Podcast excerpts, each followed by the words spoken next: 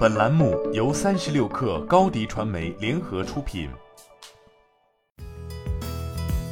本文来自三十六氪作者邓永怡。华为第十九届全球分析师大会在深圳开幕。本届大会主要讨论包括未来探索、产业创新、数字化与低碳化等话题，与全球行业分析师、财经分析师、意见领袖及媒体等共同探讨未来趋势和产业发展策略。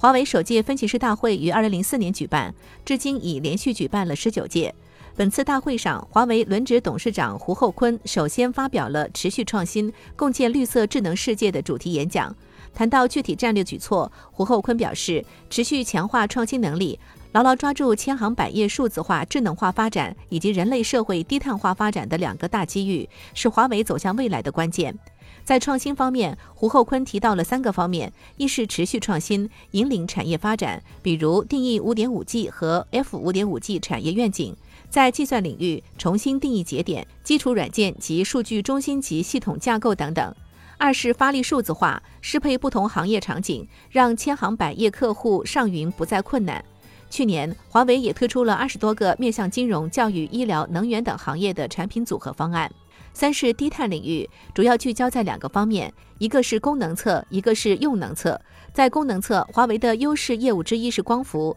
从二零一四年开始，即引入无线分布式基站理念、电力载波技术、云和 AI 技术引入到光伏中，提升发电和运维效率。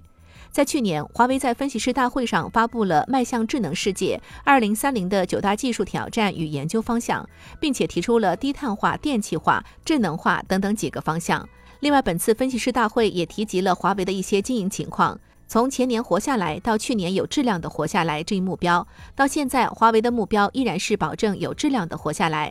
董事长胡厚昆在会后采访中也谈及了当前经营目标和挑战。他表示，过去面临的困难在今年没有减少，外界环境的变化又带来更多的困难，如地缘冲突、全球疫情、全球性通胀、大宗商品涨价、汇率波动等等。以及为了弥补留下消费者业务的缺口，华为的业务也朝着更加多元化发展。比如，消费者业务中提出硬件一加八加 N 加软件的生态战略。当前搭载了 Harmony OS 的华为设备已经超过了两点二个亿。二零二一年，华为新增生态设备的发货量突破了一亿台。而华为云在这两年中的快速增长值得注意，市场份额已经在国内上升至第二，并且已经聚合了三万多家合作伙伴，超过两百六十万的开发者。面对未来，华为战略研究院院长周鸿也提出了十个面向未来的问题和挑战，包括机器认知世界、脑机接口、自动和智能化软件、接近和扩展香农极限、AI 医疗、储能等方面。